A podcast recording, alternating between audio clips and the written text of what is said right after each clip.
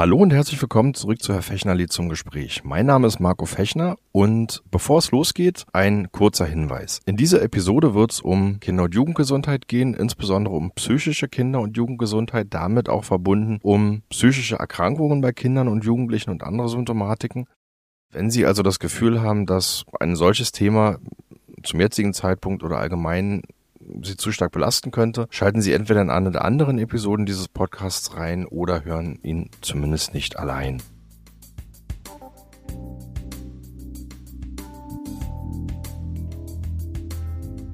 Ähm, ich habe in der Pandemie mal gesagt, und das würde ich auch weiterhin so, so wieder sagen, dass wir ähm, mit einer gewissen Milde auf die Kinder und Jugendlichen, die aus der Pandemie kommen, und die jetzt weiter auch die, die, die Folgen der Pandemie tragen, äh, dass wir eine Milde walten lassen müssen. Also dass wir berücksichtigen müssen, dass diese Kinder, dass diese Jugendlichen wichtigen Erfahrungen nicht gemacht haben, dass sie hohe Stressbelastung ausgesetzt äh, waren und auch weiterhin äh, darunter noch leiden. Und das bedeutet, wir müssen einbeziehen, dass diese, dass diese Kinder und Jugendlichen, dass die weiter nicht, dass wir von denen vielleicht weniger erwarten können in ihrer Leistungsfähigkeit, aber auch von ihrem sozialen Funktionieren, ähm, als wir das ohne Pandemie erwarten könnten. Und wenn wir jetzt eben sagen, Kinder und Jugendliche sind, haben die Hauptlast der, der Pandemie getragen, dann bedeutet das, dass wir das auch weiter berücksichtigen müssen, dass wir die eben unterstützen müssen und dass wir vielleicht auch unsere Erwartungen anpassen.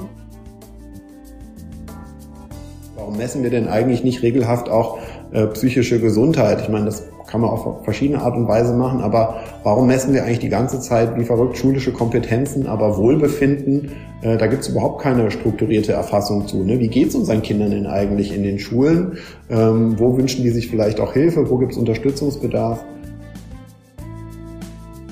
Für die heutige Episode Nummer 40 habe ich mir Professor Dr. Julian Schmitz eingeladen. Er ist Kinder- und Jugendlichenpsychotherapeut mit Schwerpunkt Verhaltenstherapie. Er promovierte in klinischer Kinder- und Jugendpsychologie und hat seit dem Sommersemester 2016 die Professur für klinische Kinder- und Jugendpsychologie inne. Zudem leitet er die an das Institut angegliederte psychotherapeutische Hochschulambulanz für Kinder und Jugendliche in Leipzig. Er ist Vorstands- und Gründungsmitglied des Leipziger Forschungszentrums für frühkindliche Entwicklung LFE. Und, das nebenbei, wir sind per Du.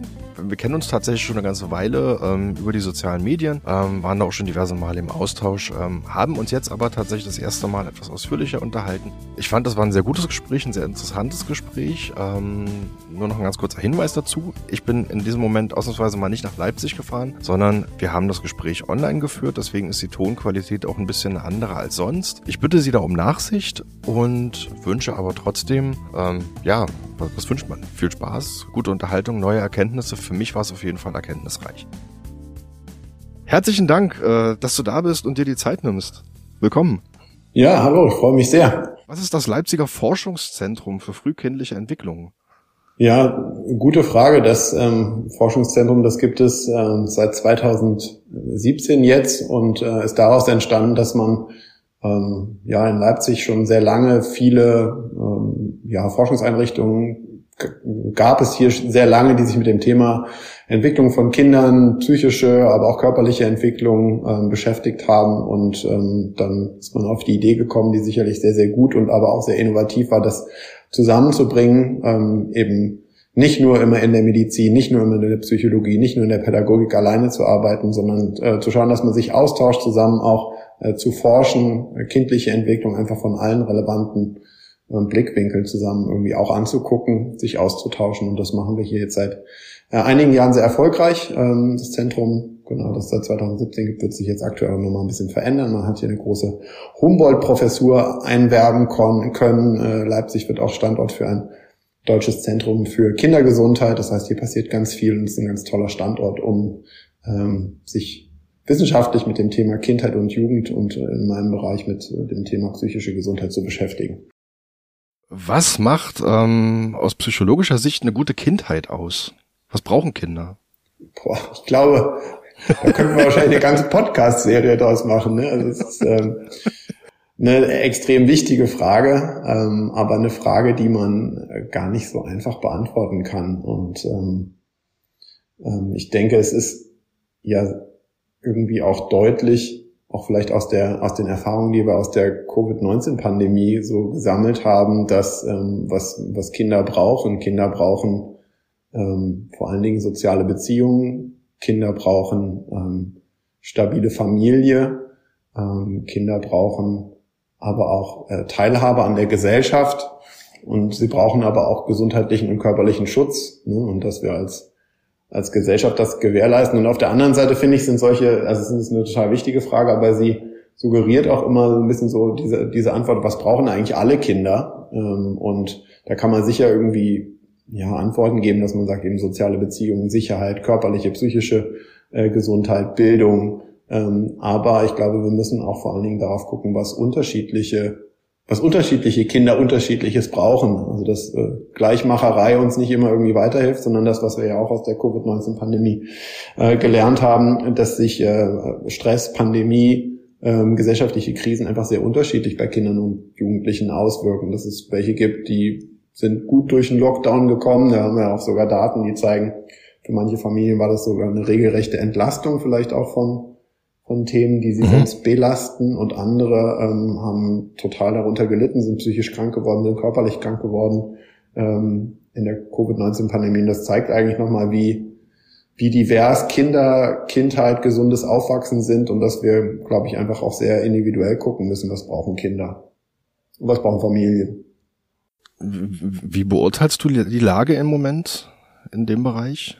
Ähm, ja, ich meine, man hatte ja schon auch so die Hoffnung, dass ähm, viele von den psychischen Belastungen von, von Kindern, von Familien ähm, sich geben mit dem Abklingen der Covid-19-Pandemie und auch dem, dem, dem Rückfahren von Infektionsschutzmaßnahmen. Das ist sicherlich auch so. Also wir mhm. sehen, dass sich die, die psychische Belastung in der Gruppe der Kinder und Jugendlichen äh, doch auch deutlich verbessert hat in, im letzten Jahr. Aber ähm, wir sehen eben auf der anderen Seite, dass jetzt neue, neue Belastungen dazukommen. Ich meine, alleine wenn man daran denkt, wie es in den Schulen aussieht, ähm, was den Lehrkräftemangel angeht, das gibt ja sehr eindrückliche Daten auch dazu, dass das so als das Thema Nummer eins bundesweit auch, ähm, auch von den Schulen genannt wird, dass wir einen mhm. wahnsinnig großen Lehrkräftemangel haben und ähm, viele Kinder und Jugendliche, viele Familien haben auch kaum hm, Zugang zu Unterstützungsangeboten, also zu äh, psychologischen, äh, schulsozialarbeiterischen äh, Angeboten. Und das bedeutet, dass wir ja so die psychische Belastung, die sich wieder verbessert hat aus der Covid-19-Pandemie, ähm, dass die aber auch trotzdem auf einem recht hohen Niveau bleibt und dass eben auch neue Stressfaktoren dazukommen, wie Lehrkräftemangel oder was wir eben auch sehen, dass Kinder und Jugendliche durch andere Themen auch beeinträchtigt sind, wie Sorgen um das Klima oder ähm, auch Krieg in der Ukraine, der Angriffskrieg von Russland gegen die Ukraine, äh, Kinder und Jugendliche ja, sehr, sehr beschäftigt und sie auch darauf gucken, was für Antworten bietet die Gesellschaft auch für sie, also wo kann die Gesellschaft Sicherheit bieten und auch äh, Antworten auf die Themen. Also, also zusammenzufassen kann man sagen, dass das, äh, das äh, Belastungsniveau ist weiterhin auch hoch und es ist äh, höher als vor der Covid-19-Pandemie. Welche psychologischen Belastungen nimmst du im Moment gehäuft wahr tatsächlich? Hat sich das verändert? Oder hat sich, hat sich die Art der Belastung verändert im Vergleich zu vor Corona? Ja. Naja, ich glaube, dass das, dass es gar nicht so hilfreich ist zu sagen, wie ist es eigentlich jetzt, sondern dass wir so ein bisschen gucken müssen, wie hat sich über die letzten drei Jahre entwickelt. Ne? Also wenn wir sagen, mhm. ähm, was, was, was für ein Prozess sind wir eigentlich da reingeraten? Ähm, die, die Covid-19-Pandemie ist ja nicht ein Foto, sondern ein Film, wie eine Kollegin immer sagt. Ähm, und das ist, glaube ich, auch hilfreich zu verstehen, in welcher Situation Kinder und Jugendliche und Familien jetzt sind. Ne? Also wir haben eine Phase der, der Pandemie gehabt, wo Familien extrem belastet waren, äh, extrem auch belastet wurden durch die Covid-19-Pandemie. Viele Familien psychisch krank und auch psychisch äh, belastet äh, wurden und damit auch ähm, so die psychische Widerstandskraft in den Familien deutlich abgenommen hat. Ähm, und jetzt ist es eben nicht so, dass durch diese durch diese Belastungen, die ja auch dazu führen, dass man Stress stärker wahrnimmt oder dass man auch neuen Sorgen und Ängsten weniger entgegensetzen kann, ähm, dass das dann sozusagen von selber wieder verschwindet, sondern dann kommen jetzt eben neue Themen. Ähm, ein Kollege hat mal gesagt, die, die großen Schwierigkeiten bei vielen äh, Familien wird, werden dann beginnen, wenn die Schulen wieder aufgehen, also wenn wir wieder normalen Unterricht haben, aber eben nicht berücksichtigen, dass viele Kinder in der, in der Pandemie einfach auch viel verpasst haben, ne? oder also Lernlücken entstanden sind, gerade bei solchen Familien, die sozial benachteiligt sind, die eben wenig Ressourcen haben, die jetzt aufholen müssen und ähm, eben die psychisch beeinträchtigt worden sind, die also psychisch belastet sind, bei denen es Lernlücken gibt, die jetzt auf ein Schulsystem treffen, was eben extrem wenig Ressourcen hat.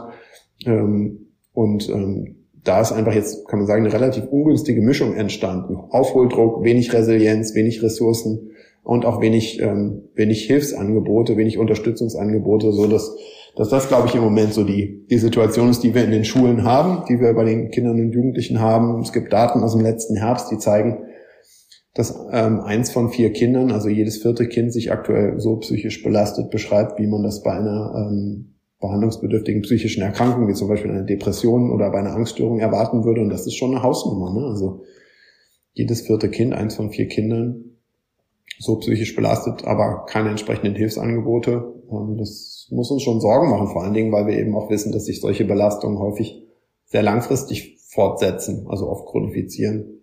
So ist im Moment die Situation. Die ist schon auch sehr schwierig. Also wahrscheinlich gibt es das gar keine einfache Antwort, aber wer, wer kann da was tun oder was können zum Beispiel Schulen jetzt in der Situation machen? Du hast es ja gerade gesagt, also die, die, die Personalsituation an den Schulen ist, wie sie ist. Wir haben viel zu wenig Personal, eigentlich in allen Professionen. Ähm, aber was können Schulen zum Beispiel tun oder was können auch Eltern tun in dem Moment, um Kinder zu entlasten oder auch den Druck aus der Familie rauszubekommen, der ja zweifelsfrei, äh, zweifelsfrei auch bei vielen da ist?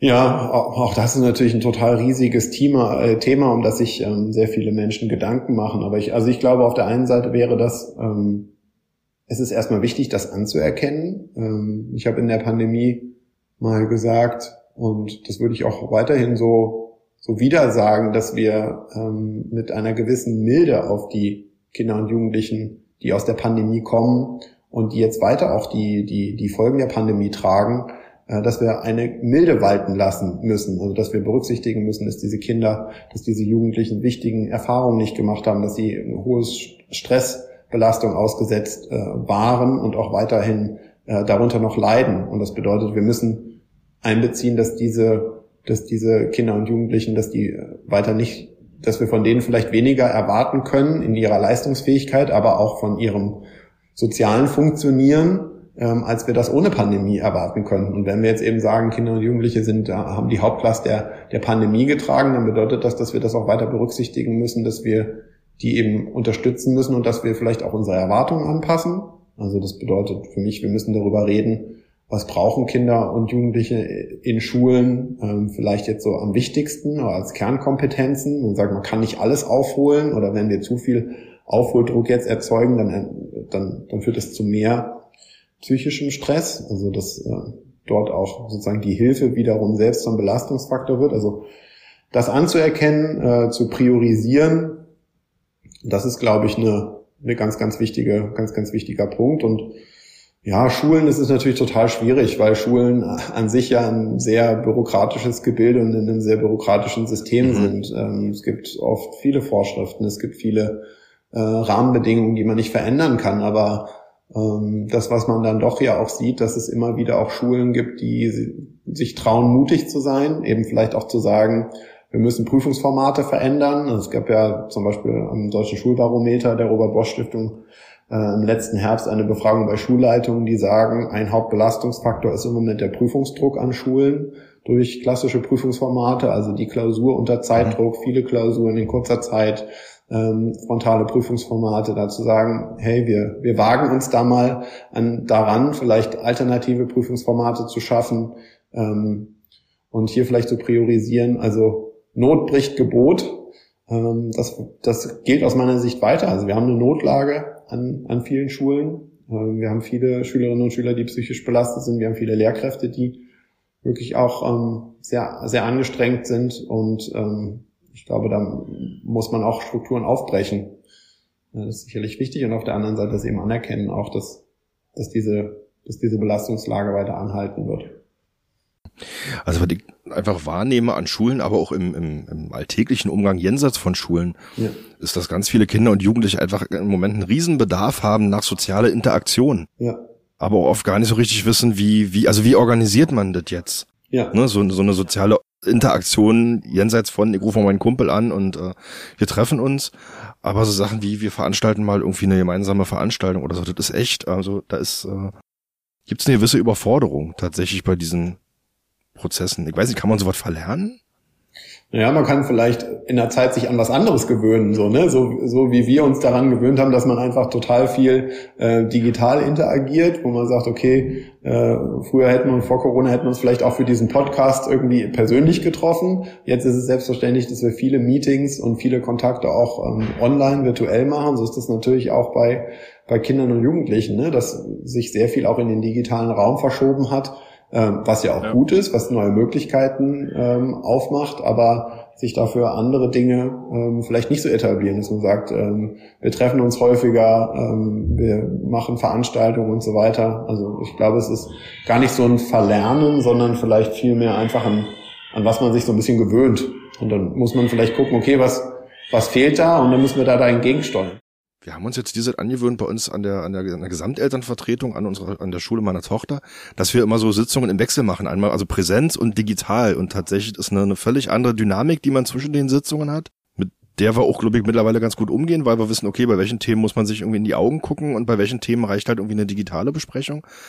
Aber ja, das stimmt schon, da fehlt was und das muss man sich, glaube ich, bewusst machen in dem Moment. Und das ist vielleicht bei Kindern einfach noch nicht so, noch nicht so ausgeprägt, sich das bewusst zu machen. Ja, ich meine, das, das eine ist ja, dass ähm, soziale Beziehung bedeutet ja, ich, also ich, ich knüpfe Netzwerke, ich, ich, äh, ich, äh, ich knüpfe Freundschaften, ich bin im sozialen Kontakt, was ja einfach sehr vielfältig total wichtig ist. Auf der einen Seite, um äh, auch soziale Kompetenzen zu lernen, also sich auszuprobieren, zu merken, okay, hier haben wir jetzt einen Konflikt, vielleicht auch im, im Realen, wie kann ich den jetzt irgendwie lösen? Da wissen wir ja auch, dass zum Beispiel, wenn man sich mit jemandem über WhatsApp streitet oder ähm, irgendwie digitale Wege, das ist oft viel, viel schwieriger, ähm, da auch wieder konstruktiv wieder zueinander zu finden. Also es zeigt nochmal, dass auch total viele wichtige Kompetenzen ähm, im, im direkten sozialen äh, Kontakt aufgebaut werden. Und wir wissen zum Beispiel auch aus der Forschung, dass einer der der wichtigsten Faktoren, die einen so widerstandsfähig macht, also gegen psychische Belastung, ist, dass man ein Netz hat, also dass man ein soziales Netz hat, dass ich weiß, ich habe ich habe ich habe Kumpels, ich habe Freunde, ich habe soziale Beziehungen, die ich anrufen kann, äh, bei denen die jemand, der mir zuhört, die vielleicht auch in der gleichen äh, Situation sind. So, ne? Das heißt, soziale Beziehungen sind nicht nur wichtig, um Kompetenzen aufzubauen, sondern es ist auch ein, so ein, wie so ein Schutznetz oder wie so ein Puffer auch gegen gegen äh, Belastungen, die da im Moment kommen. Und äh, dafür ist es einfach total wichtig. Da fällt mir jetzt gerade ein, in Berlin haben wir das Instrument des Klassenrats ich weiß nicht, ob das ein Begriff ist. Da geht's im Grunde darum, dass die Kinder in bestimmten Abständen ähm, einmal pro Woche, alle zwei Wochen irgendwie so ein bisschen ihre ihr Miteinander in der Klasse reflektieren. Ja, sicher total gut. Also ähm, ich glaube, dass das eigentlich, also das, das, das, das betrifft ja im Prinzip dieses Thema. Wir sprechen darüber, wie es uns geht, und wir sprechen auch darüber, äh, vielleicht auch, was im Moment gut läuft. Also dass wir auch voneinander lernen, was uns irgendwie insgesamt gut tut als Klasse. Ähm, aber wir thematisieren eben auch die Dinge, die ähm, uns im Moment belasten und ähm, das darf sein, es darf ausgesprochen werden, auch das schon mal so, ne, auch ein Abgleich, ähm, auch zu hören zum Beispiel, dass Dinge auch andere Kinder in der Klasse zum Beispiel belasten, aber dann auch zusammen ähm, zu schauen, äh, was kann man auch äh, miteinander an Lösungen finden. Ähm, was können dann Eltern oder Schulen machen, wenn sie das Gefühl haben, dass sie mit, ich sage mal, betroffenen Kindern nicht weiterkommen? An wen können die sich wenden? Weil die Schule kann ja auch nicht alle lösen ja. und Eltern sind ja auch oft dann überfordert. Ja, total. Also einmal ist es ja schon mal wichtig, dass man das irgendwie mitbekommt. Also ein großes Problem ist ja häufig, dass ähm, erleben wir zum Beispiel auch in unserer klinischen Arbeit in der Ambulanz, dass viele, dass viele Kinder mit, mit Belastung, also dass zum Beispiel in der Schule nicht gut läuft oder dass es irgendwie Schwierigkeiten gibt mit anderen Kindern, mhm. dass das irgendwie zu spät entdeckt wird. Und deswegen ist es eben so wichtig, dass man da gerade in diesen Zeiten, dass auch die Schule da auf ein Auge hat, weil dort werden ja alle Kinder gesehen, auch im Alltag und auch mit anderen Kindern zusammen, wo man vielleicht auch merkt, okay, da gibt es irgendwie eine Veränderung. Also es, in keiner Institution werden ja Kinder so viel gesehen wie, wie, wie in der Schule. Das heißt, auch wenn man erstmal vielleicht in der Schule nicht eine Schulsozialarbeiterstelle hat, die da irgendwie helfen kann, ist es trotzdem irgendwie wichtig zu sagen, hey, wir bemerken dann eine Veränderung oder vielleicht geht es einem Kind irgendwie mhm. merklich schlechter als vorher, zieht sich zurück. hat Leistungsprobleme ja. und das zu melden, also an die Eltern, ne? das zu sagen, ich, ich merke das. Ähm, das ist einfach schon mal das Wichtige und vielleicht auch ein Gespräch anzubieten. Ne? Also zu sagen, ich habe das bemerkt und dann auch mit Eltern, mit, mhm. je nachdem wie alt die Schülerinnen und Schüler sind, äh, dann auch miteinander zu sprechen, zu sagen, mir ist das ja. aufgefallen, ich mache mir da Sorgen, wie siehst du das?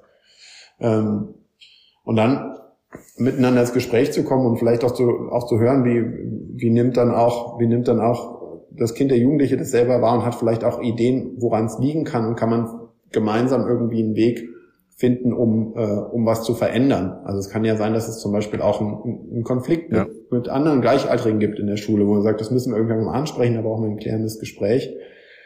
Aber dann gibt's auf der anderen Seite natürlich auch Fälle, wo man professionelle Hilfe braucht. Ne? Also wenn, wenn man sieht, da ist eine psychische Belastung, die sich jetzt nicht so einfach löst, also wenn es irgendwie mehr Rückzug gibt, das ist auch eine Traurigkeit oder dass ähm, Kinder zum Beispiel auch sich so aus den Freundschaften zurückziehen oder die schulische Leistung so nachhaltig irgendwie einbricht und man kriegt es nicht, man kriegt da keinen Fuß in die Tür, dann ist es eben wichtig, dass es ähm, auch man abklärt, ob zum Beispiel eine, eine psychische Erkrankung vorliegt oder was der Grund ist, eine schulische Überforderung. Und da ja ist dann natürlich wäre es gut, wenn man äh, den Kontakt auch zu Hilfestellen sucht. Das können auf der einen Seite Beratungsstellen sein, gerade im schulischen Kontext kann es ja auch die Schulpsychologie sein. Erstmal eine, eine professionelle Einschätzung und dann äh, kann es von da dann weitergehen, dass man überlegt, was ist dann die Hilfe? Also äh, gibt es zum Beispiel was, was man in der Schule verändern äh, kann und muss, wo dann eben die auch die Schulpsychologie ganz äh, ganz hilfreich dann auch ähm, sicherlich Lösungsvorschläge hat und sagt, muss man vielleicht die Beschulung anpassen ähm, oder gibt es eben Konflikte mit Gleichaltrigen, also so Bullying, Mobbing, wo es dann Konzepte gibt, wie man damit umgeht. Aber wenn es dann auch Hinweise gibt, dass, ähm, dass eine psychische Erkrankung vorliegt, wie Depressionen, Angststörungen, eine Essstörung, ähm, da gibt es eine sehr große mhm. Reihe auch von psychischen Erkrankungen, die auch bei Kindern und Jugendlichen vorliegen können, dass man sich dann ähm, ja fachliche Hilfe holt über Kontakt zu einer äh, Kinder- und Jugendpsychotherapeutischen Praxis zum Beispiel. Ähm, aber auch das ist gar nicht so einfach weil ähm, viele Stellen, an die man sich wendet, Beratungsstellen, Erziehungsberatungsstellen, aber auch ähm, äh, Praxen, wo TherapeutInnen arbeiten, oft dann sagen, ja, wir haben sehr lange Wartezeiten. Das heißt, man muss, das was ich immer sage, man muss bei sehr vielen Stellen anklopfen und man muss sehr hartnäckig sein. Ähm, also bei vielen Praxen sich auf die Warteliste setzen lassen, man muss vielleicht auch bei vielen Beratungsstellen irgendwie ähm, nach einem Erstgespräch mhm. äh, anfragen. Ähm, und das fällt halt insbesondere solchen Familien schwer, die wenig Ressourcen haben, ne? wo Eltern vielleicht auch selbst sehr angestrengt sind, ähm, äh, Alleinerziehende, die da auch ähm, wenig Zeit und Kapazitäten für haben. Also die, die meistens sehr belastet sind, haben dann oft auch nicht so viele Kapazitäten, sich dann Hilfe zu holen. Ähm, das ist so die prekäre Mischung und deswegen auch immer so dieses Plädoyer. Wir brauchen eigentlich vor allen Dingen die Ressourcen direkt in den Schulen durch. Ne? Wir brauchen eine, eine ausreichende Ausstattung auch an Lehrkräften, die eben auch einen Blick auf die psychische Gesundheit haben können. Wir brauchen auch niedrigschwellige Präventionsangebote an den Schulen und dann auch eben, dass die Schule auch so eine Wegweiserfunktion ähm, übernehmen kann, zu sagen, okay, hier ist ein Hilfebedarf und ich helfe euch dann ins Hilfesystem zu kommen und wir können selbst in der Schule bestimmte Sachen anbieten, wie zum Beispiel ähm, ein Gespräch mit einer Schulsozialarbeiterin oder Diagnostik in die Schulpsychologie verweisen, ähm, weil es einfach im Moment so schwierig ist. Was mir gerade noch so durch den Kopf geht, weil du doch gesagt hast, in der Schule zu erkennen, ähm, so, ein, so ein Eindruck von mir oder vielleicht eine Idee für die Schulen, ähm, einfach die, also einfach mal gucken, wie hoch ist die Zahl der Stunden, die so eine Klassenleitung in der Klasse verbringt, weil ich merke, dass es da große Unterschiede gibt. Das gibt in den Grundschulen, also in den Grundschulen ist es ja oft so, dass die Klassenleitung sehr viele Stunden in der Klasse verbringt ähm, aber umso weiter so ein Kind und später Jugendlicher im, im, in der Schulbiografie nach oben wandert, ähm, umso größer ist das Risiko, dass diese Klassenleiterstunden halt immer niedriger werden. Ich kann mich erinnern, bei meiner Tochter war das so, ähm, als die jetzt quasi an die weiterführende Schule gekommen ist, hatte die plötzlich nur drei Wochenstunden bei ihrer Klassenleitung. Ähm, und das reicht dann natürlich im Moment nur, um halt ein bestimmtes Mindestmaß an ähm, auch pädagogischem Auge irgendwie ein, einfließen lassen zu können in die Arbeit. Ähm, und da dann vielleicht einfach nochmal zu gucken. Das wurde zum Glück dann später nochmal geändert oder angepasst, ähm, aber da hat was, ähm, da kann man, glaube ich, nochmal vielleicht drauf gucken. Naja, oder ich meine, das, was man ja auch irgendwie, man sich schon auch irgendwie wundern muss, ist, warum messen wir eigentlich die ganze Zeit irgendwie Lernstandserhebungen, schulische Kompetenzen und auf der anderen Seite wissen wir einfach, dass ähm, ja auf der einen Seite viele Kinder und Jugendliche im Moment psychisch belastet sind, aber auch dass ähm, das Umfeld Schule so ein, so, ein, so ein wichtiger Einflussfaktor auch auf die psychische Gesundheit äh, von Kindern und von Jugendlichen ist. Warum messen wir denn eigentlich nicht regelhaft auch äh, psychische Gesundheit? Ich meine, das kann man auf verschiedene Art und Weise machen, aber warum messen wir eigentlich die ganze Zeit wie verrückt schulische Kompetenzen, aber Wohlbefinden? Äh, da gibt es überhaupt keine strukturierte Erfassung zu. Ne? Wie geht es unseren Kindern denn eigentlich in den Schulen? Ähm, wo wünschen die sich vielleicht auch Hilfe? Wo gibt es Unterstützungsbedarf?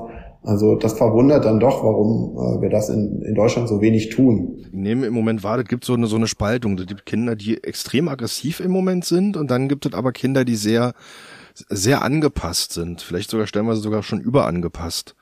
Ähm, hat sich das, hat sich das gesteigert im Vergleich zu vor der Pandemie? Wie, wie nimmst du das wahr?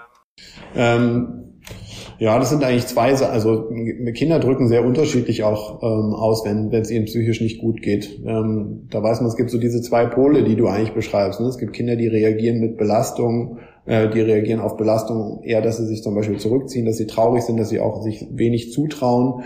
Ähm, also dass eher so nach innen äh, nach, sich das nach innen zeigt, ne? sich auch vielleicht nach, also äußerlich auch zurückziehen, eher traurig sind, das mit sich ausmachen.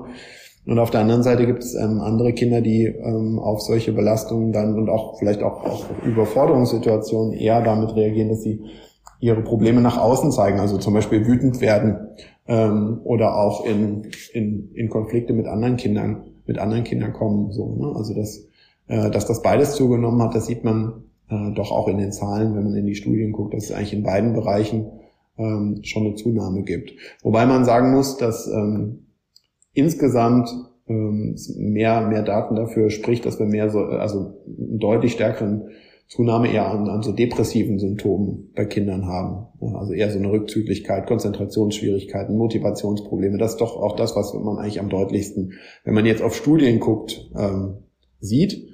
Aber man kann sich schon auch vorstellen, dass gerade insbesondere in, in auch in Brennpunktschulen oder auch in sozial äh, schwierigen ähm, äh, Quartieren, ähm, wenn wir jetzt irgendwie schauen, es gibt einen großen Lehrkräftemangel, es gibt einen hohen Aufholdruck, dass auch dort in diesen ähm, äh, dort vielleicht auch eher auch aggressives Verhalten dann auch im Moment mehr wird.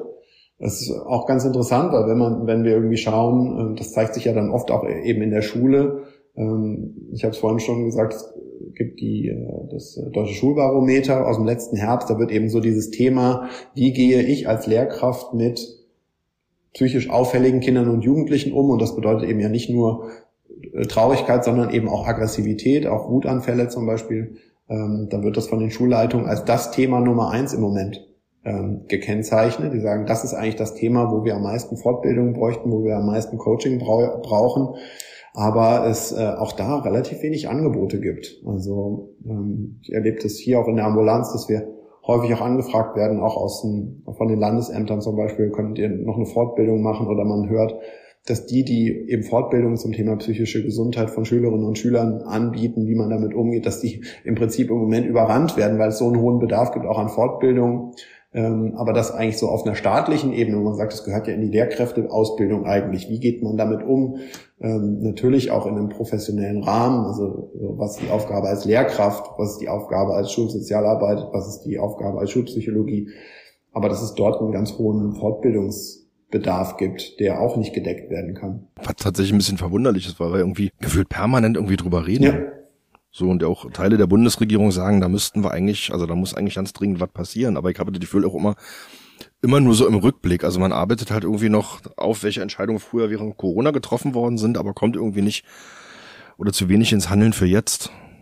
Ja, ich meine, Corona darf natürlich jetzt nicht die, äh, nicht die, nicht die Entschuldigung auf die nächsten zehn Jahre sein, dass du sagst, ja, das ist immer noch Corona, da können wir ja mhm. nichts, das wurde ja damals quasi versemmelt, sondern wir müssen, wie du sagst, jetzt äh, nach vorne gucken und sagen, was müssen wir denn eigentlich tun, um das, ähm, äh, um das, äh, um das zu verändern und auch anerkennen, dass wir einfach ja weiterhin Belastungen haben. Ne? Allein der Klimawandel, wie der sich auf Kinder und Jugendliche auswirkt. Da wissen wir einfach aus Studien, das beschäftigt Kinder und Jugendliche massiv und es gibt auch Studien, die zeigen, die wahrgenommene Untätigkeit von auch von Regierungen ist dann wiederum auch ein Belastungsfaktor an sich. Ne? Ich meine, das, das ist ja total einleuchtend. Nicht nur das Thema, zu sagen, da ist was, das ist irgendwie gefährlich, das bedroht uns, sondern dann auch noch so, und keiner tut was. Dann ist dieses wahrgenommene ähm, fehlende Handeln oder das wahrgenommene ähm, unzureichende Handeln wird dann selbst wieder zum Belastungsfaktor. Und das kann ja zwei Seiten haben. Das eine, dass man wirklich nicht genug tut, aber dass man vielleicht auch das, was man tut, nicht gut genug kommuniziert. Also ich bin jetzt kein Klimaforscher, aber ähm,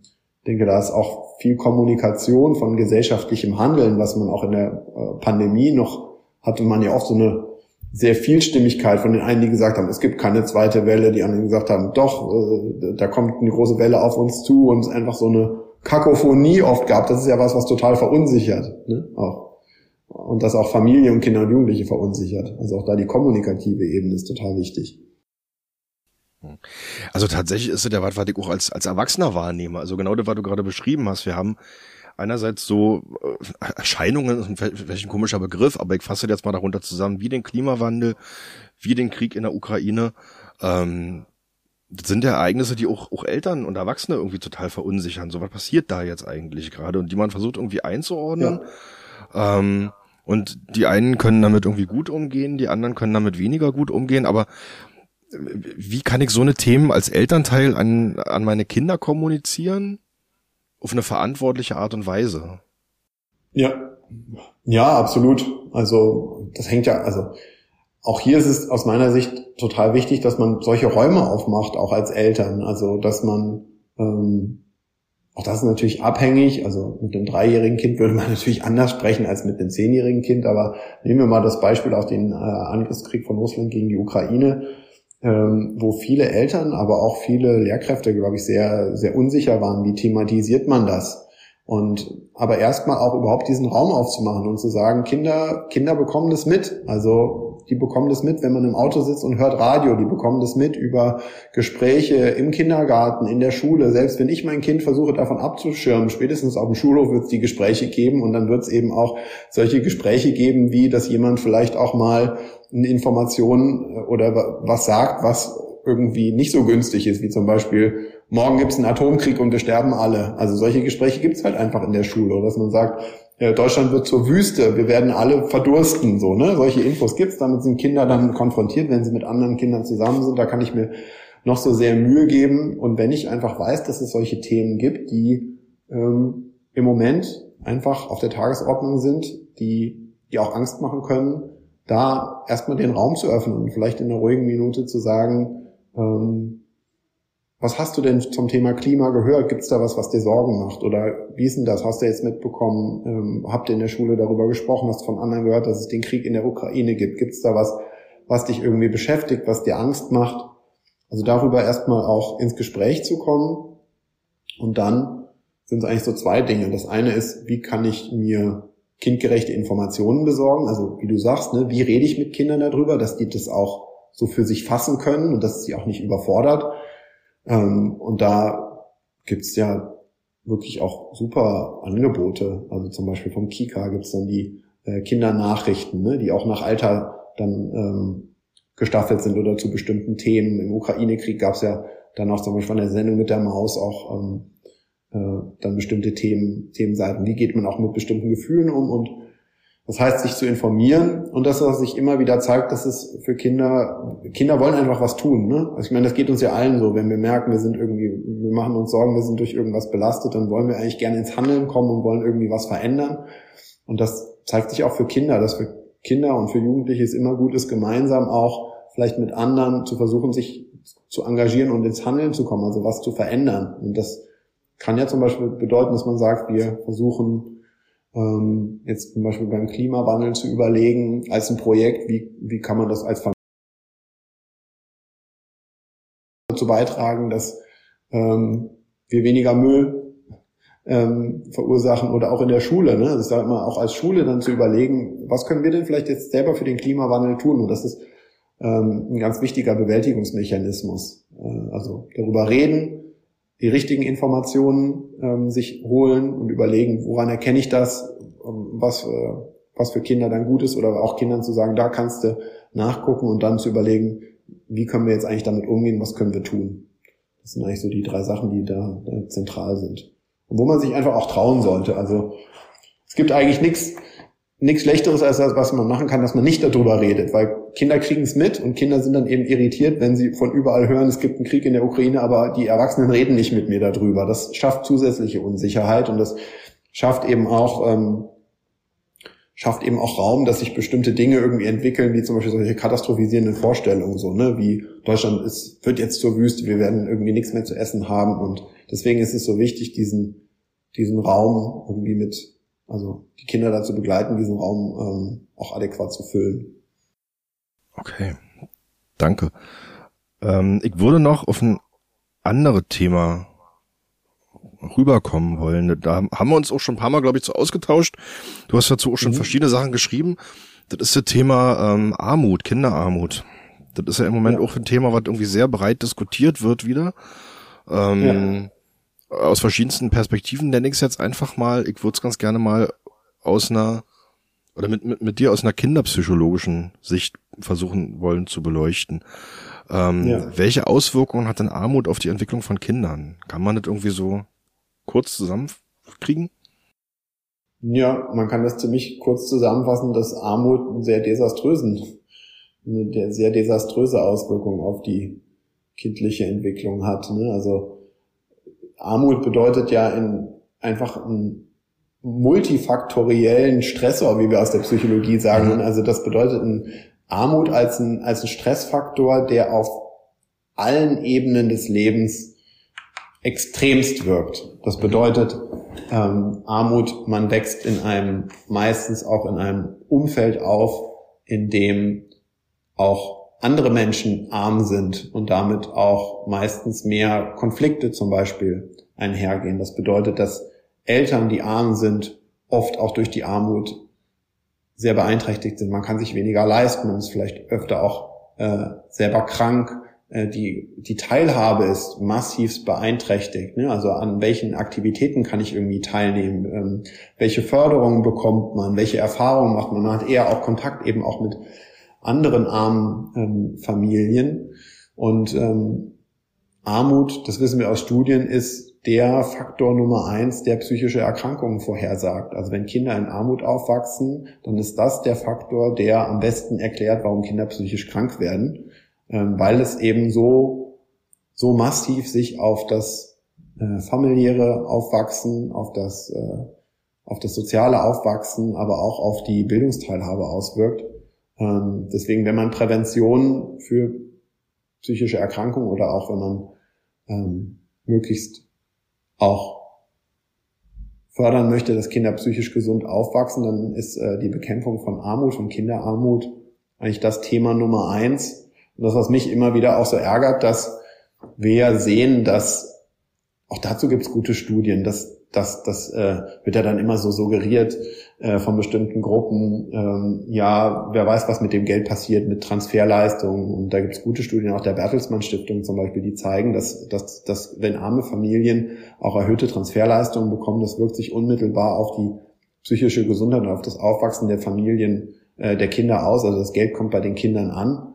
Ähm, das ist einfach, äh, das ist ganz eindeutig und eben auch, dass, äh, dass die, dass das, was man auch dort investiert, dass sich das dann eben auch äh, gesellschaftlich langfristig auch, also dass wir da einen hohen Return haben, also dass den Euro, den wir da investieren, dass wir den Vielfachen dann auch in den folgenden Jahren quasi zurückkommen, weil wir, weil wir eben eine höhere psychische, aber auch körperliche Gesundheit haben. Ne? Also Armut geht ja auch mit einer deutlichen Risiko zum Beispiel für Adipositas einher. Mhm. Ne? Auch wenn man überlegt, wie beeinflusst das das Leben von Kindern äh, durch diese körperlichen Folgen, aber auch durch psychische Folgen und Stigmatisierung, ähm, dann spielt einfach äh, die Bekämpfung von Kinderarmut ist eine extremst äh, zentrale, spielt eine zentrale Rolle. Und ja, was mich persönlich dann auch einfach ärgert, dass wir dort auch irgendwie in so eine Haarspalterei dann kommen, dass wir sagen, na ja, äh, der Tankrabatt, also jetzt mal persönlich gesprochen, der Tankrabatt, von dem dann auch ein SUV-Fahrer äh, mit einem sehr hohen Einkommen äh, profitiert, ja, das müssen wir halt machen, weil ja im Prinzip, keine Ahnung, sonst wird es bürokratisch zu schwierig. Also da ist es kein Problem, dann Geld, was nicht zielgerichtet ist, irgendwie auszugeben, aber an einem Punkt, wo wir eigentlich aus Studien wissen, dass jeder Euro wirklich äh, richtig gut investiert ist, äh, werden dann solche Ressentiments irgendwie aufgefahren. Äh, das finde ich schon extrem ärgerlich, weil wir schon auch auf, äh, auf, aus einer psychologischen Ebene sehen, dass die Kinder sehr oft sehr stark beeinträchtigt sind oder einfach ein hohes Risiko haben. Und auf der anderen Seite, das Prekäre ist ja eben, äh, dass arme Familien häufiger auch psychisch krank sind, aber äh, dann eben im Vergleich zu gut situierten Familien äh, oft viel mehr Schwierigkeiten haben, dann auch Hilfe zu finden. Also die sind nicht nur häufig belasteter, sondern sie sind auch häufig viel, viel schlechter versorgt und das ist eine ziemlich katastrophale Mischung. Und als einem der reichsten Länder äh, der Welt ist das doch ein ziemliches Armutszeugnis, um wieder beim Thema Armut zu, kommen, zu sein. Also ich, ich finde da krass, dass jetzt, da waren ja so viele Sachen drinne, an die ich irgendwie gerne anknüpfen würde, aber da würde die Gespräche am Ende sprengen. Aber das sind so ein paar Punkte. Ähm, mhm. Diese Thema Vorurteile, also das finde ich tatsächlich extrem krass, ne? Wie dann irgendwie sofort gesagt wird, naja, das fließt dann irgendwie alles in Zigaretten und Alkohol. Ähm, ja das, das finde ich halt übel, weil das also einerseits ja nicht stimmt, das hast du ja gerade auch ja. irgendwie nochmal noch mal unterlegt, ähm, aber andererseits ja auch was mit den Leuten macht, also mit den Betroffenen ja. macht. Wenn ihnen ja. nicht zugetraut wird, sondern im Gegenteil noch Böswilliges unterstellt wird, ähm, und das macht dann natürlich auch was mit Kindern, wenn die wahrnehmen, so ja, wir als Familie werden halt irgendwie so wahrgenommen. Ähm, ja. Wo man sich dann auch fragt, wie diese Kinder irgendwann mal ein gesundes Selbstbewusstsein entwickeln sollen. Ja, ich meine, das eine, ne, wie du sagst, es wird die ganze Zeit so suggeriert, äh, wir können euch, wir können euch eigentlich nicht trauen. Also ihr, im Prinzip, ihr betrügt ja. Ähm, das ist so das eine, auch ähm, das, was das irgendwie so, so transportiert, so zum, ich sag mal so zum Thema Selbstwert, aber auch das Thema so, wie, wie nehme ich eigentlich die Gesellschaft wahr? Also eine Gesellschaft, die in, in vielen Teilen mir quasi misstraut, äh, und äh, sozusagen ich bin in einer ich bin in einer totalen Not. Wir drehen jeden Euro irgendwie äh, dreimal um. Wir können uns viele Sachen nicht leisten und dann neben dem, dass ich das ja Kinder können ja nichts dafür, dass sie in solche in solche Situationen kommen. Sie werden halt einfach in Familien geboren, die weniger äh, finanzielle Mittel haben. Und dann wird diesen Familien noch misstraut und äh, im Prinzip werden sie gesellschaftlich beäugt. Also auch auch die auch die Bindung von von, von, von Kindern dann an das Thema Demokratie und an Gesellschaft. Das wird dadurch natürlich nachhaltig auch beschädigt. Ähm, und auch dann die Frage, will ich denn einer Gemeinschaft, die mir so sehr misstraut, äh, was bin ich denn bereit, da auch selber zu investieren? Ne? Also jemand, äh, der die ganze Zeit quasi mich, mich beäugt, mir misstraut, ähm, warum sollte ich da irgendwie dazu beitragen? Ähm, weil mir wird ja eh misstraut. Das ist eigentlich so das große Thema, finde ich, auch der der gesellschaftlichen Bindung, aber auch der Demokratie, die dadurch auch äh, klar geschwächt. Kurzes Beispiel wieder aus dem Schulkontext. Was, was ich einfach merke, ist, dass viele Kinder einfach immer ausgeschlossen sind im Schulkontext, wenn es darum geht, dass Eltern halt selber noch irgendwas dazu finanzieren müssen. Ja. So, und dadurch entstehen dann natürlich auch, also ne, da, dadurch entsteht dann halt eine Nicht-Teilhabe. Also ein Teil der Klasse kann was machen und ein anderer Teil der Klasse ist irgendwie ausgeschlossen. Ähm, das heißt, das eine, die eine Hälfte der Klasse macht irgendwie Erfahrungen und die andere Hälfte macht halt irgendwie bestimmte Erfahrungen nicht. Und das, also, da, da trennt sich das irgendwie. Und ähm, da würde ich mir tatsächlich wünschen, dass die Schulen da einfach auch mehr drauf gucken, aber auch die Elterngemeinschaften in den Schulen. Wie gestalten wir das einfach? Ja, ja, absolut. Und äh, also ich meine, dass dass überhaupt irgendwie Bildungsteilhabe und gesellschaftliche Teilhabe vom Elternhaus so stark abhängt. Ne? Also das äh, sei es auch irgendwie im Sportverein äh, mitmachen zu können oder mit Musikinstrument zu lernen. Das ist einfach alles extremst äh, abhängig von der Situation des Elternhauses. Aber auch wenn wir uns angucken, schulischer Erfolg, also da gibt es ja auch genug Daten, auch aktuelle Daten, die einfach zeigen, ähm, dass äh, Kinder aus ähm, Haushalten mit einem, mit einem hohen Maß an Armut einfach auch in ihrer in ihrer Bildungsteilhabe sehr stark äh, beeinträchtigt sind. Also das, das ist, glaube ich, in fast keinem äh, Industrieland so stark vom Elternhaus abhängig ist, welchen Bildungsweg man äh, dann geht. Ähm, sei es eben auch, ich meine, dass Eltern auch nicht nur die zeitlichen, sondern auch äh, die finanziellen Ressourcen haben, auch äh, Kinder dann zu begleiten, wenn sie zum Beispiel Schwierigkeiten haben im Schulstoff, ne? also irgendwie Nachhilfe zu organisieren. Oder wenn man sich mal anguckt, was man für schulpflichtige Kinder auch an, an Geld aufbringen äh, muss, um auch Schulmaterialien zu kaufen. Also das sind einfach diese ganzen Themen, wo die elementarste äh, Teilhabe von Kindern vom, vom, vom Geld der, des Elternhauses abhängt. Ähm, das ist schon erschreckend. Ja. Ich habe ähm, vor einer Weile mal ein Interview gesehen mit ähm, Aladin Elmar Falani, der wird dir vielleicht was sagen. Ähm, ist ein Soziologe, der sich sehr viel mit Bildungsthemen und auch mit Armut unter anderem beschäftigt. Ähm, und der hat, war interessant auf den Punkt gebracht, der hat im Grunde gesagt, dass ähm, Familien oder Elternhäuser, ähm, die von Armut betroffen sind, deutlich kurzfristiger denken als ähm, Eltern aus oder als Familien aus situierten äh, Verhältnissen oder aus ähm, ja besser gestellten Verhältnissen. Was sich dann ja. natürlich auch in der Bildungsbiografie niederschlägt, weil die einen wissen zum, zum Schuleintritt im Grunde schon, was wird mein Kind irgendwann später mal studieren und auch in der Lage sind, sozusagen darüber was aufzubauen, weil sie sich über bestimmte Sachen keine Gedanken machen müssen. Ähm, ja. Und dann hat man halt irgendwie auf der anderen Seite Familien, die tatsächlich von Woche zu Woche, von Monat zu Monat irgendwie immer neu denken ähm, und letzten Endes halt alle irgendwie darauf kurzfristig, also auf Kurzfristigkeiten ausrichten. Das fand ich ziemlich bemerkenswert, die, die also die Feststellung einfach.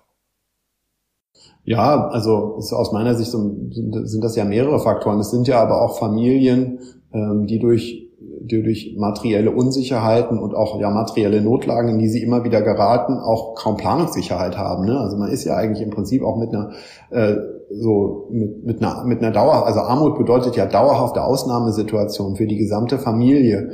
Und man muss eigentlich die ganze Zeit irgendwie Brände löschen, ne? also auch gerade in Zeiten von einer hohen Inflation, wo man sagt, wir müssen eigentlich dauernd damit umgehen, dass wir äh, Kosten haben und wir können kaum was zurücklegen. Also wir müssen eigentlich, man muss ja ein Stück weit, zumindest was das Finanzielle angeht, von Tag zu Tag denken und dass ich, dass man damit eben nicht sagen kann, ja, es ist alles gut situiert, wir ähm, haben eine stabile Wohnsituation, wir haben auch ein stabiles soziales Umfeld, was ja auch eben mit, äh, mit einer guten wirtschaftlichen Lage oft äh, für Familien einhergeht, sondern äh, also dass da auch die Möglichkeit zu einer zu einer Vorausplanung doch deutlich erschwert ist. Und aus so einer Thema der psychischen Gesundheit kann man sagen, dass wir ja auch wissen, dass zum Beispiel ähm, Armut auch bei Eltern psychische Belastung und auch psychische äh, Störungen hervorrufen also wenn ich als Eltern die ganze Zeit in einer Ausnahmesituation bin oder auch in sehr, einer sehr prekären Beschäftigungssituation, wo ich mit wenig Kündigungsschutz, dann belastet das ähm, Eltern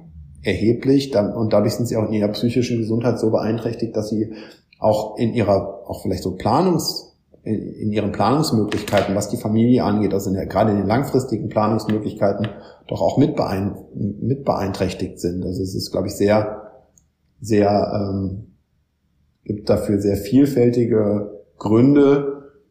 Die Gefahr ist halt so ein bisschen zu sagen, na ja, Menschen, die arm sind, die sind nicht nur arm, sondern die denken auch viel zu kurzfristig. Was ich, den Punkt, den ich machen möchte, ich glaube, es gibt aus einer psychologischen Sicht ziemlich gute Gründe, in dem Umfeld und aus der Situation dieser Familien, warum die so kurzfristig denken und warum genau. die das nicht anders können. Also genau, genau, also das war sozusagen die Verlinkung, das war jetzt nicht, ne, also es ja. war schon so dargestellt, wie du das jetzt gerade auch nochmal geschildert hast. Ähm, ja. Danke, falls das missverständlich gewesen sein sollte. Also im Grunde war das sozusagen seine Herleitung, ne? durch diese ja. Armut, die halt einfach da ist, kann man einfach quasi nur kurzfristig denken, weil sich dann aber wiederum tatsächlich auf Dauer manifestiert im sozusagen im Handeln von von Personen, was dann sozusagen daran hindert, zum Beispiel bestimmte Abschlüsse zu kriegen oder ne, sich in bestimmte Richtung zu entwickeln. Das ist auch was ich in dieser Debatte jetzt im Moment immer wieder merke. Wenn wir über die Frage diskutieren, was gehört in so eine Kindergrundsicherung rein, die einen sagen Geld, die anderen sagen, wir müssen einfach nur die Bildung verbessern, weil ich mir halt in, sozusagen vor dem Hintergrund sage, ja, natürlich stimmt beides, ähm, aber allein sozusagen Bildungsangebote zu verbessern, ohne die Armut zu beseitigen, wird halt bestimmte Gruppen nicht weiterbringen. Ja, äh, ja, beides. Ne? Also ich würde auch sagen, so das ist eigentlich eine eine Debatte, die man zu oft, zu oft einfach polarisiert führt. Ne? Auch so mhm. dieses, keine Ahnung, Schule auf, Schule zu oder ähm, ähm, Geld in Bildung, Geld in Transferleistung. Es braucht halt beides. Also es braucht mhm. äh, einfach gestärkte Angebote, die für alle Kinder und Jugendlichen ähm, er erreichbar sind, unabhängig vom Bildungshintergrund und auch vom, von, von den finanziellen Möglichkeiten der Eltern. Aber auf der anderen Seite auch Armut. Also mal als Beispiel, wenn ich als Familie ab der Hälfte des Monats mir einfach nicht mehr leisten kann, quasi meinen mein Lebensunterhalt zu bestreiten. Ähm, wir einfach äh, uns überlegen können, was können wir jetzt irgendwie essen oder vielleicht auch Angst haben vor der nächsten, ähm, keine Ahnung, der nächsten Nebenkostenabrechnung, mhm. dann können die Bildungsangebote an der Schule, die Klassenfahrt kann noch so günstig sein und so, zu, so stark bezuschusst sein, dass ich als Familie so stark in Stress komme, dass ich auch einfach natürlich die Kinder davon auch massiv auch, auch beeinträchtigt sind und, und dadurch auch ähm, äh, also das zeigt einfach, dass es beides braucht, so wie du sagst. Es braucht eine finanzielle Grundlage, um als Familie, ähm, um als Familie entlastet zu sein, insoweit, dass man einfach jetzt mal psychisch gesund als Familie agieren und aufwachsen kann und auf der anderen Seite eben diese Angebote, die Teilhabe, die darf nicht abhängig sein vom, von den finanziellen Möglichkeiten der, der Familie. Okay, ähm, ein anderer Punkt, der mir jetzt gerade so, der, der mich so, so ein bisschen getriggert hat in deinen Ausführungen von vorhin, mhm. ist dieses Thema Ernährung. Also du hast ja gerade im, im Prinzip auch nochmal reingeworfen. Also die Frage ist, wie weit reicht das Geld? Ähm, und wo ja. entstehen beispielsweise Vorurteile durch ungesunde Ernährung, also beispielsweise Adipositas. Ähm, das ist ja. ja auch ein Zusammenhang, der mittlerweile hinreichend belegt ist, dass Menschen, die wenig Geld haben, einfach schlechter essen. Ähm, ja. Und das ist ja auch, ja, billige Nahrungsmittel sind halt einfach selten gut. Und einen Punkt möchte ich ganz gerne noch mit hinzufügen, das ist auch immer so eine interessante Debatte. Ähm, ein Argument. Also 100 Prozent von den Sozialtransfers fließen ja eigentlich wieder in den Konsum. Also die gehen ja nicht verloren. Also selbst volkswirtschaftlich ja. kann man das Geld eigentlich nicht, nicht besser, ich sag mal, umverteilen. Ja, ich musste daran, ich musste auch nochmal gerade daran denken, das ist ja, gab ja diesen äh, den Familienzuschuss äh, in der Covid-Pandemie, wo ja auch gesagt wurde, das ist eigentlich aus der wirtschaftlichen äh, Sicht, genau wie, wie du sagst, das, äh, das Sinnvollste, weil das eben wirklich auch da, weil die Familien das wieder nutzen, um äh, um, um den Lebensunterhalt zu bestreiten oder eben was für ihre Kinder zu, mhm. äh, das zu investieren. Das bedeutet, das Geld kommt wieder in den Kreislauf und es bewegt gerade auch für die Kinder, ähm, wo eben diese investierten Euros so viel auch für die Zukunft bewegen, äh, ist das eigentlich doppelt angelegtes gutes Geld. Es landet eben nicht auf dem Sparbuch, wo man sagt, der Tankrabatt, wo man sagt, da wird jemand entlastet, der sowieso noch genug hat und dann landet es halt irgendwie, keine Ahnung, auf dem Sparbuch oder in Aktien. Ähm, aber ich bin da kein Ökonom, das ist jetzt nur so mein Laienverständnis. Was würdest du dir denn als äh, Kinder- und Jugendpsychotherapeut wünschen? Von der Politik vielleicht im Moment oder für die Zukunft? Na, auch hier könnte man wahrscheinlich über ganz, ganz viele Einzelmaßnahmen sprechen. Ich glaube, im Endeffekt sehen wir ja eigentlich alle, worum es geht ähm, oder wo, wo die Schieflage steht, dass wir keine gesellschaftliche Priorität auf Kinder, Jugendliche und Familien haben ähm, sondern dass ähm, wir wie bei der Kindergrundsicherung da um jeden Euro erbittert streiten, der investiert wird, ähm, wenn wir sehen, was für Kinder und Jugendliche in der Pandemie am Ende des Tages war es dieses Corona-Aufholprogramm mit drei, Millionen, drei Milliarden Euro, was wirklich ein Witz, ein Witz war. Mhm. Ähm, und das, was ich mir wünschen würde, das, was wir, finde ich, ähm, politisch in der letzten Zeit mehr sehen, dass die Bedarfe und die Nöte von Kindern und Jugendlichen ähm, stärker benannt werden, aber dass wir das eigentlich bei allen politischen Prozessen noch viel stärker ähm, haben. Also dass wir zum Beispiel einen Kinder- und Jugendrat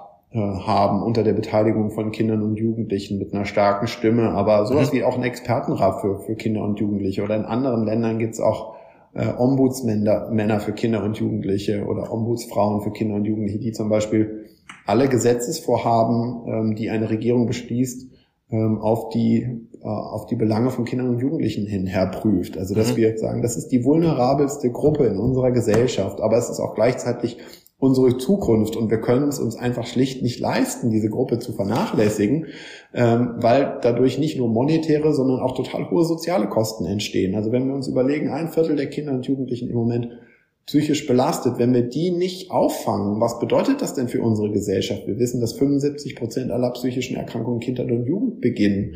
Wenn wir jetzt sehen, da ist eine ganz große Gruppe im Moment psychisch belastet, was, was wird das denn für unsere Gesellschaft bedeuten, wenn, da, wenn daraus dann später psychisch kranke Erwachsene werden? Was bedeutet das sozial? Was bedeutet das äh, wirtschaftlich? Das können wir uns nicht leisten. Und das zu verstehen äh, und das politisch zu benennen. Aber ich glaube, Deswegen so diese Institution, das muss äh, verankert werden. Wir brauchen Strukturen, wir brauchen Kinder-Jugendrat, wir brauchen die, äh, aus meiner Sicht die äh, Kinderrechte im Grundgesetz. Da gibt es ja auch die große Debatte, die Sorge, mhm. dass der Staat dann hier ähm, eingreift in das Erziehungsrecht der Eltern. Aber ich glaube, das kann man, äh, kann, kann man gut lösen, dass da keine Konflikte entstehen, aber dass man das einfach sichtbar verankert, dass die, dass die, dass die Rechte von Kindern und Jugendlichen einfach immer prioritär mitgedacht werden müssen. Und das mhm. muss aus meiner Sicht einfach die, die Konsequenz aus der, aus der Pandemie sein. Und dann glaube ich, wenn man das gut verankert, ähm, was vielleicht auch mit einer Ab Absenkung des Wahlalters äh, ab 16 oder ich finde, es gibt ja auch interessante Vorschläge zu sagen, Eltern können auch für ihre, haben eine Stimme für sich und auch für ihre Kinder ähm, beim Wahlrecht, ähm, dass wir das verankern. Und ich glaube, das würde viel auch in die richtige Richtung bewegen. Und dann würden wir uns gar nicht so sehr über Einzelmaßnahmen unterhalten, sondern diese Sichtbarkeit und diese politische Verankerung, das ist das, was es, das, was es braucht. Also ich, ich finde es tatsächlich krass, ähm, wie, wie, wie wenig Kinder und Jugendliche und auch Familien berücksichtigt werden politisch. Also es gibt zwar viele, viele warme Worte und viele Sonntagsreden, aber im tatsächlichen politischen Handeln ist das alles relativ überschaubar. Stimme ich dir zu. Und ich glaube, wir haben dafür jetzt gerade ein Paradebeispiel irgendwie erlebt. Und das, das Absurde ist ja, wir sagen jetzt im Nachhinein, Kinder und Jugendliche haben die Hauptlast der Pandemie getragen oder der gesellschaftlichen Krisen getragen. Mhm. Und was ist die, ähm, was ist die Folge davon? Also was, was, was resultiert daraus? Also mir mhm. fällt da relativ wenig ein. Ja. Also tatsächlich und jetzt. Wieder, hm? Wie gesagt. nee, also ja, da, da denke ich halt auch an die Pandemie zurück, aber es gab ja dann die Frage, machen wir die Schulen auf, machen wir sie zu? Ähm, ja. Da ging es aber tatsächlich ja nie um die Kinder selber. Also die Kinder wurden dann zwar oft vorgeschoben als Argument, aber es ging ja eigentlich nie um die Kinder. Ähm, deswegen gab es auch keine, keine tatsächliche politische Umsetzung, die in irgendeiner Art und Weise ähm, einen sinnvollen Mittelweg gefunden hätte. So, ja. also es hieß entweder die Kinder bleiben alle zu Hause oder die Kinder müssen jetzt alle zurück in die Schule, weil die Eltern arbeiten müssen. Ähm, aber tatsächlich mal ein differenziertes Vorgehen irgendwie herzustellen oder mal zu gucken, wie kann man die unterschiedlichen Altersgruppen unterschiedlich erreichen, ähm, wie kann man die staffelte Bildungsangebote herstellen. Also das ist ja nun mal ein Unterschied, ob ich einen Erstklässler beschulen muss oder einen Oberstufenschüler. Die haben ja, ne, ne? Da, da, da, kommen wir eigentlich wieder genau an die Frage, die, die, die am Anfang vom Gespräch gestanden hat. Was brauchen Kinder für eine, für ein gutes, für ein psychisch gesundes Aufwachsen? Da sind wir wieder bei der Individualität. Ne? Es gibt halt einfach äh, unterschiedliche Umstände, es gibt unterschiedliche persönliche Voraussetzungen. Manche Kinder brauchen das eine, andere brauchen das andere, äh, manche brauchen beides. Ähm, das bedeutet aber natürlich, das macht viel Mühe. Das mhm. bedeutet, man braucht individuelle Lösungen. Man braucht ähm, auch rechtliche Rahmen, die das erlauben. Also mhm. wenn wir sagen, wir haben eine Präsenzbeschulung, die ist gesetzlich vorgegeben, dann kann ich natürlich auch nicht sagen, ich lasse auch Kinder, die vielleicht auch davon profitieren, dass sie mal auch äh, nicht acht Stunden, fünf Tage die Woche in der Schule sind, kann ich auch mal zu Hause lassen. Ähm, da brauchst du natürlich auch den rechtlichen Rahmen zu. Das mhm. ist, äh, und das bedeutet Ressourcen, und es bedeutet auch sich Mühe machen. Und nicht diese Gleichmacherei, ne? Dieses, ja. ja, oder halt einfach mal. Vielleicht auch so extra. Ja. Ja, oder einfach mal ein bisschen flexibler sein. Mir fällt gerade ein anderes Beispiel ein aus der äh, aus, aus, den, aus den ersten Lockdown-Phasen tatsächlich. Da war ich damals ähm, Elternvertreter an der Grundschule damals noch von unserer Tochter. Ähm, dann haben wir die Schule zugemacht und dann hieß es, naja, da gibt irgendwie eine Notbetreuung in der Schule für ja. die Kinder von bestimmten Berufsgruppen. Ähm, da gab es ja. dann keinen Unterricht, sondern da war dann halt irgendwie Notbetreuung und die wurden dann quasi auf den Hof geschickt, damit sie nicht so viel Bewegung, also ne, nicht, nicht so viel Berührung in Innenräumen haben und so. Ähm, ja. Die haben dann natürlich auch Mittag bekommen. Und da habe ich damals gesagt, na ja, aber das wäre doch ganz gut, gerade jetzt in der Situation, wenn Eltern ne, die die Transferleistungen bekommen und jetzt sowieso gleich mehrfach äh, sozusagen angeschlagen sind, weil sie jetzt halt eben zum Beispiel das kostenfreie Mittagessen in der Schule nicht mehr für ihre Kinder bekommen, sondern alles selber bezahlen müssen. Ähm, da habe ich selber damals ohne Transferleistungsempfänger gewesen zu sein gemerkt, wie, wie, wie krass teurer der Alltag wurde plötzlich. Ja. Ähm, habe ich damals gesagt, das wäre doch ganz cool, wenn wir das irgendwie hinkriegen könnten, für ganz, also für, für die Kinder, die jetzt zu Hause sind, zumindest für einen Teil von denen, das Essen mitzubestellen beim Caterer. Das wäre ja sowieso bezahlt worden vom Senat. Und das Angebot ja. zu machen, kommt mittags hierher, holt euch in einem bestimmten Zeitfenster euer Mittagessen ab und geht dann gern wieder nach Hause. Dann habt ihr aber eine ja. Mittagsverpflegung. Da, da gab es dann gefühlt irgendwie 100 Gründe, also die Behörden haben dann irgendwie 100 Gründe gefunden, warum das nicht möglich gewesen ist. Und da ich wirklich dazu wirklich, wenn man jetzt hier eine Priorität gefunden, hingelegt hätte, hätte man einen Weg gefunden. So, und ja, und das, äh, das finde ich ist ja so der, eigentlich, eigentlich zeigt das ja ganz gut, wo irgendwie der Schuh drückt oder wo das Problem ist. Es gibt es gibt genug kluge Menschen wie du, die im Alltag stehen und sagen, hier, das können wir doch nutzen, da entsteht eine Problemlage, so können wir es lösen. Ich meine, keine Ahnung, da gab es also, äh, oder Leute, die gesagt haben, wir kaufen den Luftfilter privat und das ging dann aber nicht wegen der Vorschrift oder ne, man sagt so, wir, ähm, da gibt es einfach Familien, die kommen jetzt in Stress, weil die sich das finanziell nicht leisten können, das Schulessen, das ist einfach so wichtig und dann sagen, nee, aber das geht aus bürokratischen Gründen nicht.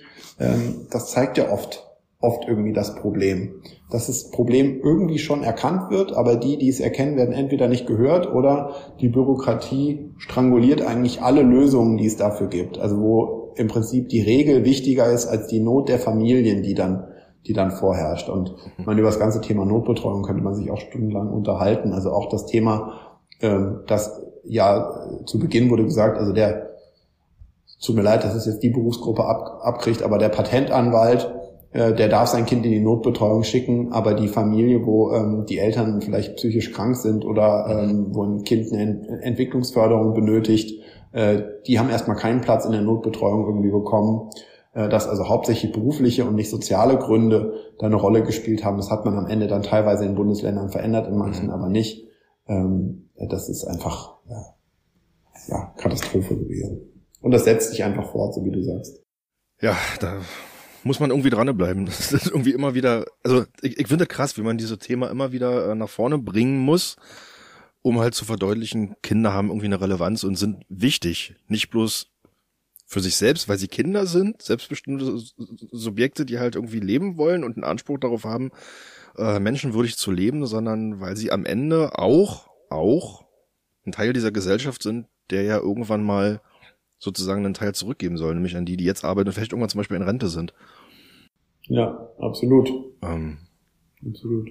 Ja. Naja, also ich, ich, finde, wir dürfen halt nicht aufhören, für Kinder und Jugendliche die anderen zu nerven. Also man darf nicht, man darf nicht aufhören zu nerven. Wir müssen immer wieder darauf hinweisen, welche, welchen gesellschaftlichen Ignoranz es im Umgang mit Kindern und Familien gibt und darauf hinweisen und dafür laut zu werden und ähm, da auch eine, mit eine Stimme zu geben und ja, darauf, darauf auch zu drängen, dass das Ganze auch auf einer politischen Ebene einfach auch strukturell verankert wird. Das ist, glaube ich, äh, extrem wichtig und da darf man nicht aufgeben, auch finde ja in diesem Gespräch heute, das wir führen, muss man sagen, also da kann man auch mit einer guten, schlechten Laune rausgehen. Ne? Läuft irgendwie so viel schief, weil einem irgendwie so wenig Gutes einfällt, aber darauf darf, darf halt einfach irgendwie nicht die Konsequenz sein, dass wir sagen, ja, dann hören wir jetzt auf, weil das bringt ja eigentlich alles nichts, sondern ähm, ich finde schon, das habe ich auch vorhin gesagt, es gibt ja wichtige Debatten, die jetzt im Moment auch laut geführt werden. Ne? Also dass wir anerkennen, dass Kinder und Jugendliche eine vulnerable Gruppe sind, dass wir im Moment auch eine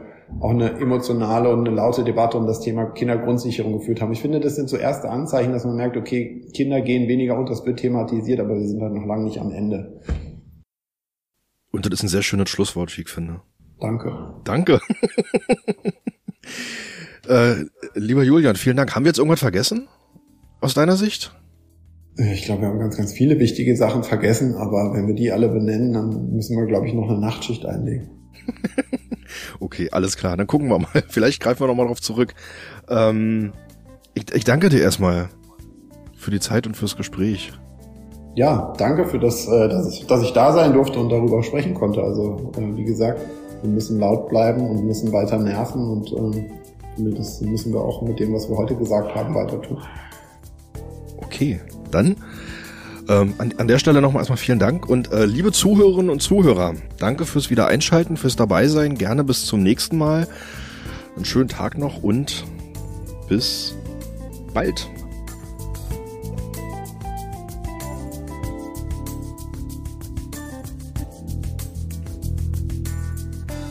Vielen Dank fürs Einschalten. Dies war Herr Fechner lädt zum Gespräch.